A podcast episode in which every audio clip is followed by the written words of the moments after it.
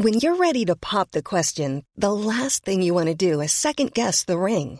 At Bluenile.com, you can design a one-of-a-kind ring with the ease and convenience of shopping online. Choose your diamond and setting. When you find the one, you'll get it delivered right to your door. Go to Bluenile.com and use promo code LISTEN to get $50 off your purchase of $500 or more. That's code LISTEN at Bluenile.com for $50 off your purchase. Bluenile.com code LISTEN.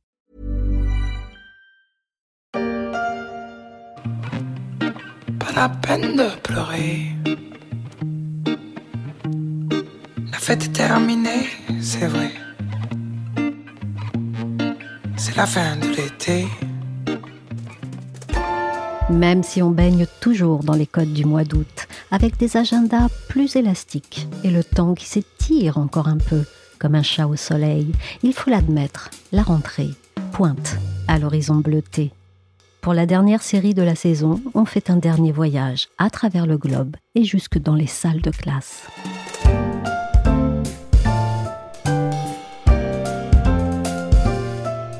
Je suis Michel Varnet, vous écoutez La Story, le podcast d'actualité des échos, et on vous embarque tout au long de cette semaine pour un tour du monde des systèmes scolaires qui caracolent en tête du classement PISA.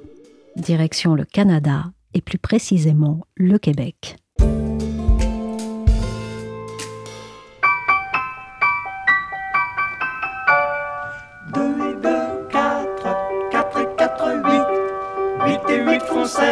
Qui dit rentrée dit école, sujet majeur de tous parents et casse-tête des États modernes qui jonglent entre les budgets, les réformes et la compétition internationale. Car oui, au niveau des pays aussi, on classe les bons et les mauvais élèves. Ça s'appelle le PISA, P-I-S-A.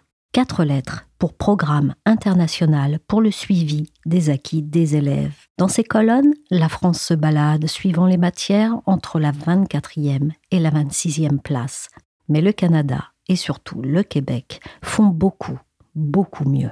Oui, alors effectivement, les élèves canadiens sont euh, sixièmes au classement PISA 2018, donc c'est les dernières données dont on dispose sur ce classement PISA. Pauline Jacot est journaliste aux échos. Elle est partie en reportage sur la piste de l'excellence canadienne. C'est un classement qui compare le niveau des élèves de 15 ans dans 79 pays tous les trois ans. Donc il y a 600 000 élèves qui sont testés partout dans le monde, en lecture, en mathématiques et en sciences c'est un classement qui évalue en fait les savoir-faire et les savoir-être, donc comment les élèves en fait utilisent des connaissances acquises dans la vie quotidienne. C'est le principe de ce classement. Et dans cet exercice, eh ben c'est là où le, le, Canada excelle. En fait, c'est le deuxième pays occidental derrière l'Estonie, euh, les premières places étant occupées par les pays asiatiques. Donc c'est un système qui marche très très bien. Et il faut tout de suite préciser euh, à ce stade que c'est un pays donc, qui est classé en tant que pays, hein, le Canada, donc sixième du classement, mais c'est un pays qui a plusieurs systèmes en fait. Chaque province, chaque territoire va avoir en fait son propre système d'éducation. Oui, d'ailleurs, la belle province francophone, le Québec, serait la région la mieux placée, c'est ça? Tout à fait, parce que le Québec, si on si on s'en tient justement aux derniers résultats de 2018, eh ben le Québec a eu les meilleurs résultats en mathématiques. Aucune différence entre les filles et les garçons. Ce sont vraiment les meilleurs élèves canadiens en mathématiques. Si on prenait uniquement d'ailleurs les résultats du Québec, eh ben en fait le, le Canada serait troisième du classement PISA. Donc on voit bien que le Québec a une excellence en mathématiques et dans cet enseignement euh, mathématique en 2018 certes, mais euh, dans les trois derniers classements. Donc on voit aussi qu'il y a une stabilité qui est très importante au Québec dans l'enseignement des mathématiques et puis plus largement euh, au Canada dans l'enseignement bah des mathématiques, des sciences et de la lecture. Alors Pauline, pour comprendre ce qui peut si bien fonctionner dans le système éducatif canadien, déjà, qu'est-ce qui est totalement différent du français? Moi, je me trouvais à Montréal. J'ai pu euh, interviewer, rencontrer des professeurs, des directeurs d'école et des élèves. Et c'est un système, en fait, où chaque professeur, chaque école peut choisir par exemple son manuel scolaire. Nous, ça nous paraît assez fou parce que euh, tout ça est décidé et bien précisé, le manuel scolaire, euh, l'ordre des cours. Et là, le professeur est vraiment tout à fait libre. Il peut choisir d'utiliser un manuel scolaire ou pas, d'utiliser cette collection ou cette collection. Il peut aussi choisir d'utiliser ses propres supports pédagogiques. Il y a énormément de ressources qui existent au Québec pour le professeur sur les sites du ministère euh, sur les sites des conseils scolaires. C'est cet euh, intermédiaire entre le ministère de l'Éducation, propre à chaque province encore une fois, et les établissements scolaires. Et le professeur peut piocher des supports, des vidéos, des textes, etc. pour l'aider dans ses cours, dans son enseignement. Il n'y a pas du tout cette culture de contrôle en fait de l'enseignant au, Québec et plus largement au Canada, c'est une philosophie qui est très partagée. Il ne va pas y avoir d'inspecteur, par exemple. Il n'y a pas euh, euh, au cours de la carrière d'un professeur cet inspecteur qui vient valider ou non la manière d'apprendre. On fait le pari en fait de faire confiance au professeur et que en fait cette intelligence collective euh, du corps professoral, parce qu'il y a énormément de synergie, énormément de discussions, énormément d'échanges entre les professeurs, et ben on fait le pari que cette synergie-là va porter tout le système, tous les enseignants vers le haut. Pauline, est-ce juste une question de moyens? Est-ce que le Canada met simplement plus d'argent pour l'éducation? On ne peut pas tout réduire, effectivement. Euh, on ne peut pas réduire, en tout cas, la réussite du Canada, la réussite scolaire à une question de budget. Mais vous avez raison, l'argent mis sur la table est important. Et on va le voir, en fait, il est réparti intelligemment. En tout cas, il est réparti avec des, des règles qui sont que les lycées, enfin les établissements secondaires, ce qui pour nous sont les, lycées à peu près, euh, les lycées qui en ont le plus besoin, qui sont les plus défavorisés dans un bassin, disons, défavorisé, vont avoir plus de moyens. Donc par exemple, dans une école où j'étais, qui était dans un, quartier très défavorisé, le, euh, ils sont répartis en gros de 1 à 10, et ben il était à l'indice 10, donc le maximum un élève avait par exemple trois fois plus de budget que la moyenne du Québec. Donc on voit vraiment que il y a un investissement, quelque chose qui est fait pour aider ces élèves en difficulté, euh, qui en ont besoin pour essayer justement de porter tout le monde vers la réussite. C'est un peu cette philosophie-là qui prime, c'est de mettre tout le monde sur un pied d'égalité et d'essayer de corriger justement ces inégalités sociales. La formation des enseignants est-elle différente et joue-t-elle un rôle important dans la souplesse du système et dans son excellence? Alors, elle explique complètement cette souplesse et cette adaptation, en tout cas la réussite. Moi, c'est des choses qu'on m'a beaucoup mises en avant, c'est la formation des, enseignants. Alors, il y a quatre années de formation obligatoire, mais surtout, ce qui est très différent, c'est la formation tout au long de la carrière d'un enseignant. C'est quelque chose qui va être extrêmement valorisé. Un enseignant au Québec, il faut qu'il ait à peu près une dizaine de compétences, parmi lesquelles euh, communiquer clairement correctement, adapter ses interventions aux besoins caractéristiques de chaque élève, donc vous voyez encore une fois la flexibilité et, être au plus près de l'élève, euh, coopérer avec l'équipe pédagogique, coopération, très important, on retrouve cette notion aussi. Et pour ça, il va y avoir des formations proposées aux enseignants euh, qui vont être ciblées suivant leurs besoins. Donc chaque enseignant va pouvoir faire des demandes, on va lui libérer du temps le décharger d'une classe, le décharger de certaines heures pour pouvoir suivre ces formations. Et ça, moi, tous les professeurs que j'ai rencontrés, tous les enseignants m'ont dit ô combien c'était précieux parce que les enseignements évoluants, ils ont besoin d'être accompagnés et notamment dans les apprentissages technologiques. Il y a beaucoup de, euh, tableaux interactifs, de, supports pédagogiques sur Internet, des vidéos, etc. évidemment, pour pouvoir retransmettre le savoir, il faut l'avoir acquis et, savoir en parler. Donc ça, c'est vraiment quelque chose qui est extrêmement important et qui est très valorisé dans le parcours enseignant. Sur la première ligne, on va écrire son nom et son prénom. Capito? Allez. Je leur ai dit, c'est pas ma maison, c'est votre école, vous venez quand vous voulez. Ils viennent, ils s'amusent, ils jouent. C'est l'école, c'est la mairie, c'est la maison du peuple. Y a-t-il à l'école des profils qui participent à l'éducation en plus des enseignants. Alors il y a une équipe pédagogique qui est très importante. Il y a certes les professeurs, mais il y a des orthophonistes, ce qu'ils appellent des orthopédagogues, euh, il y a des psychologues, euh, il y a des éducateurs, et aussi les directeurs ou les directrices d'établissement peuvent faire appel à du personnel non enseignant, du personnel qui ne fait pas partie de l'école. Ça peut être par exemple des associations sur euh, une matière qu'ils sont en train d'étudier. Ça peut être des associations aussi de, soutien scolaire, d'aide aux professeurs. Ça, c'est quelque chose qui, pareil, qu'on m'a beaucoup dit. C'est des professeurs qui ont du mal avec une classe, par exemple. Et eh ben, ils vont pouvoir faire appel à une association, plusieurs d'ailleurs, qui existent au Canada. Et ces personnes vont pouvoir entrer dans la classe, s'asseoir à côté des élèves, regarder comment le professeur interagit avec les élèves, quels sont les problèmes, puis ensuite faire des retours un petit peu aux enseignants et, les aider en fait, les aider dans l'apprentissage, le, tenir un peu sa classe Donc c'est vraiment très très très euh, déployé euh, au Québec, ce, type de, de, support pédagogique en fait, qui va être euh, très partagé dans les établissements. Et ça, les directeurs et les directrices d'établissements ont un budget pour ça. Donc c'est eux qui décident. Ça peut être aussi des éducateurs, des médiateurs, mais sur des thématiques, par exemple sur l'apprentissage de la citoyenneté, et eh ben, il va y avoir des, des personnes qui rentrent à l'école. L'école fait vraiment partie de la communauté. C'est pas du tout un centre fermé où professeurs et élèves cohabitent. Pas du tout, c'est intégré à la vie quotidienne des habitants notamment. Monsieur, monsieur, pourquoi vous passez pas à apostrophe Euh, où ça? Est-ce que Astérix a existé? Euh, oui. Bien sûr, euh, non. Est-ce qu'ils sont devenus les Grecs? Monsieur, c'est quoi les droits de l'homme? C'est quand on est... Monsieur, monsieur, pourquoi on doit manger des yaourts fruités? Monsieur, monsieur, c'est vrai qu'avant c'était mieux. Monsieur, monsieur, c'est quoi un complexe? Alors on va se rapprocher des manuels et des cahiers. Pauline, qu'est-ce qui dans les méthodes d'apprentissage peut expliquer les bons résultats? Il y a vraiment deux choses qui sont très importantes et que les professeurs, les directeurs, les directrices d'établissement, euh, les professionnels, les, professeurs d'université ont mis en avant. C'est la concrétisation des apprentissages et le fait de mélanger des matières, c'est-à-dire de faire des projets qui euh, intègrent les maths, le français, l'éducation physique. Je vous donne deux exemples pour comprendre. Un élève m'a parlé par exemple d'un appareil photo. C'est un projet qu'il a dû faire euh, dans ses années du secondaire sur deux ans construire un appareil photo, il a commencé par la pratique, il se pose la question, mais alors comment je vais faire, comment je vais pouvoir recréer l'optique, etc. Et en faisant, il s'est rendu compte des difficultés, il s'est posé les questions, il a dit mais attends, attendez monsieur, il faut que je fasse ci, il faut que je fasse ça. Et c'est l'apprentissage de la théorie de l'optique par la pratique, euh, la mise en œuvre en fait, et la fabrication de son appareil photo.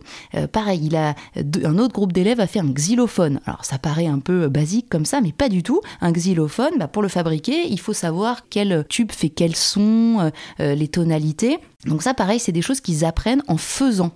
Et ça a euh, une importance euh, très claire, c'est qu'en fait, en faisant, eh ben, les élèves me disent qu'ils se rappellent beaucoup plus de ce qu'ils ont appris il y a deux ans. Là, c'était un élève de 17 ans qui me raconte ça, il avait 14 euh, ans. C'est pas des théories qu'ils accumulent, c'est vraiment des apprentissages qu'ils assimilent et puis qui progressent. Sur le côté faire des projets qui rassemblent plusieurs matières, il y avait un projet très concret également, c'était ils devaient mettre en œuvre un budget d'une alimentation saine combien on doit dépenser dans la vie, dans une vie d'adulte, pour manger sainement. Et alors, ils ont dû aller euh, par petits groupes dans une épicerie, faire des relevés de prix, des relevés de calories, euh, puis ensuite établir ce budget, donc ça c'est les mathématiques, comprendre quel aliment, euh, les conséquences de tel aliment sur leur corps, bah, ça c'était l'éducation physique, le professeur d'éducation physique expliquait, et puis ensuite débattre, mais oui, mais est-ce que c'est possible, mais si on a des moyens limités, comment ça se passe? Bah, Ça c'était en cours de français. Et cette assimilation des matières, le fait de mélanger plusieurs matières, c'est quelque chose de très important au Québec, et les professeurs travaillent beaucoup ensemble là-dessus et ont à cœur de développer de plus en plus ce genre de projet. Et cette coopération entre professeurs, les élèves le ressentent et m'ont dit en tout cas que c'était vraiment quelque chose qu'ils appréciaient beaucoup parce qu'ils voyaient qu'en fait tout était cohérent. Et certains élèves me disaient même, bah moi j'en parle avec mes parents, mais il se trouve qu'il y a des années et des années c'était euh, comme ça, euh, on s'asseyait, on écoutait. Maintenant plus du tout, c'est vraiment euh, horizontal en fait. Plusieurs enseignants, plusieurs élèves qui vont travailler ensemble sur un projet. Alors vous écrivez aussi qu'il y a au Canada cette particularité de l'apprentissage par résolution de problèmes. C'est-à-dire Oui, alors ça c'est quelque chose aussi pareil euh, qui a été très très mis en avant, euh, alors surtout par les chercheurs à l'université. Euh, la résolution de problèmes, nous ça nous paraît un peu, bah oui on sait ce que c'est, on a un problème, on résout un problème. Alors pas du tout. C'est cette approche de mettre en face de l'élève un problème très complexe ils n'ont pas peur de la complexité. Et en fait, encore une fois, c'est des problèmes qui portent plutôt sur la vie quotidienne. Donc, euh, il y, a plein d'exemples différents. Ça va être euh, euh, le budget de Monsieur Tremblay, combien il doit dépenser pour passer une journée au golf. Ça va être, ah bah, il y a des convoyeurs qui déversent du pétrole dans la mer, il faut les retrouver. Ça va être assez ludique. Ça va être quelquefois des petites enquêtes. Et en fait, c'est assez compliqué. Moi-même, j'ai essayé, honnêtement, j'ai pas vraiment réussi, j'ai eu besoin d'aide. Mais l'idée étant de dire, voilà, vous avez des difficultés, mais posez-vous les bonnes questions. Quelles sont les questions que vous vous posez? De quoi vous avez besoin pour résoudre ce problème? De quoi vous avez besoin pour avancer euh, dans la résolution de l'énigme? Et en fait, petit à petit, l'élève en fait apprend à problématiser, à se poser les bonnes questions et à y répondre. Et c'est cet aspect qui est très très différent et qui explique aussi les très bons résultats PISA, parce que PISA, c'est ça, hein, c'est comment l'élève résout les problèmes dans la vie quotidienne, appliqués à la vie quotidienne.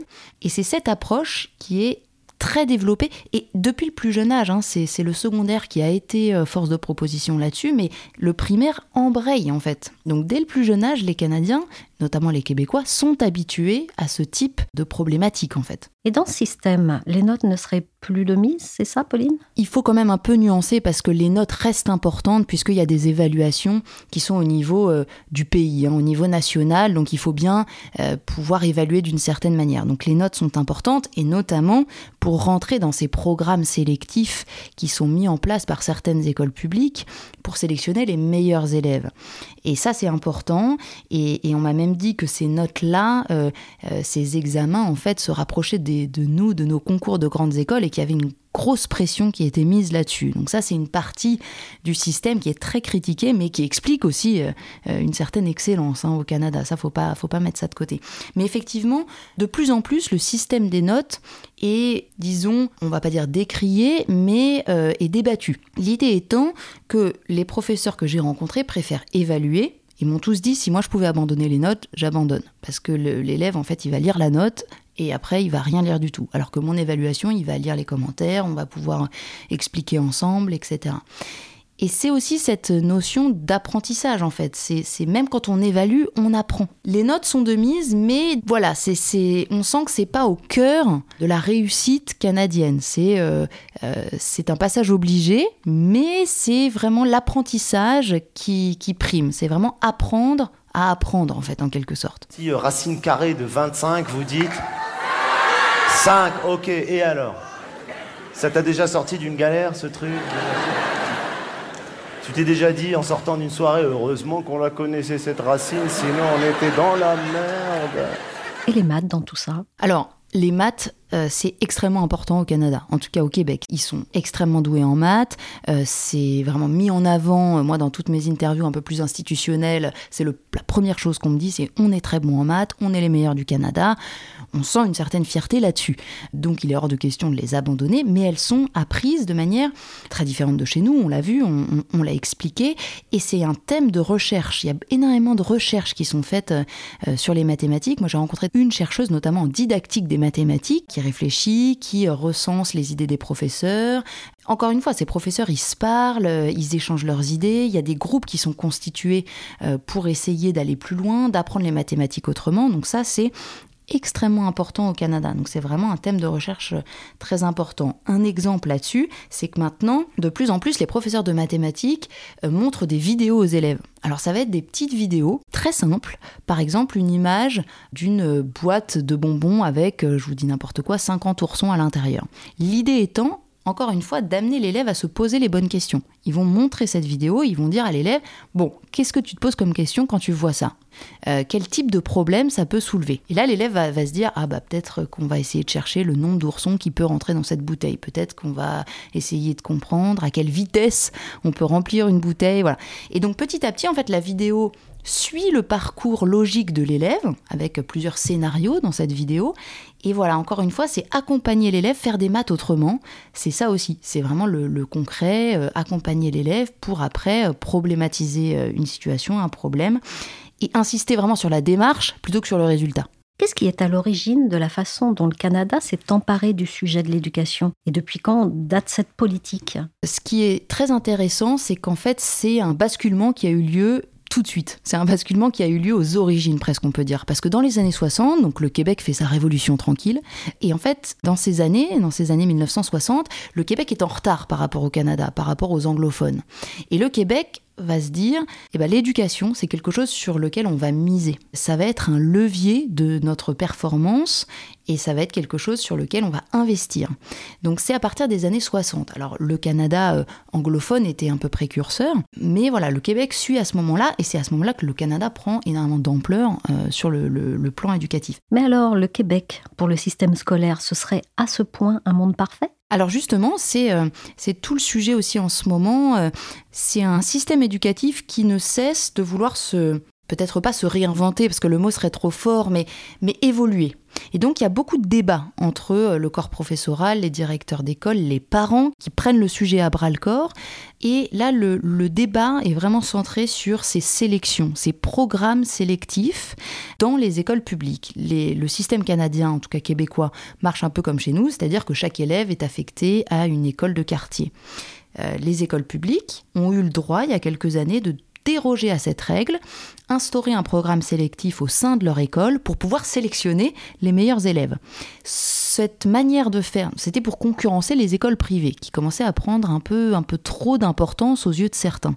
Le problème, c'est qu'en fait, ce, ce système d'école publique sélective, si on peut appeler ça comme ça, prend de plus en plus d'importance. La pression sur les élèves du primaire est de plus en plus importante encore une fois, pour certaines associations de parents d'élèves, certains professeurs qui voudraient changer les choses. Donc il y a même des propositions en ce moment d'abolir complètement le privé, en tout cas de, ne plus du tout les subventionner euh, pour rétablir une certaine égalité. Donc le revers de la médaille, là en ce moment du système canadien, c'est qu'à force de vouloir être trop près des élèves, en fait on crée trop de différenciation et donc on crée finalement euh, bah, des inégalités, ce qui était le contraire de euh, la philosophie euh, du début et qui a été aussi le terreau de la réussite du système canadien.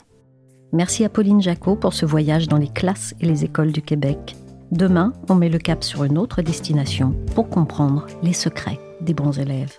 La story s'est terminée pour aujourd'hui. Cette émission a été réalisée par Nicolas Jean. Vous pouvez nous retrouver sur toutes les plateformes de téléchargement et de streaming de podcasts comme Apple Podcast, Podcast Addict, Castbox ou encore Deezer, Spotify et Amazon Music. Pour suivre l'actualité à travers nos articles, nos analyses ou encore nos enquêtes, rendez-vous chaque jour sur leséchos.fr.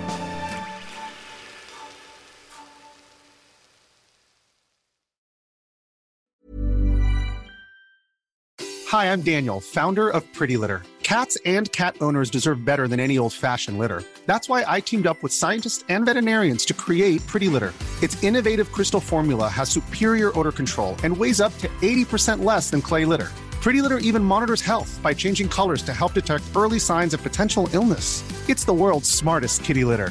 Go to prettylitter.com and use code ACAST for 20% off your first order and a free cat toy. Terms and conditions apply. See site for details. Planning for your next trip? Elevate your travel style with Quince. Quince has all the jet setting essentials you'll want for your next getaway, like European linen, premium luggage options, buttery soft Italian leather bags, and so much more. And is all priced at 50 to 80% less than similar brands. Plus, Quince only works with factories that use safe and ethical manufacturing practices. Pack your bags with high-quality essentials you'll be wearing for vacations to come with Quince. Go to quince.com slash pack for free shipping and 365-day returns.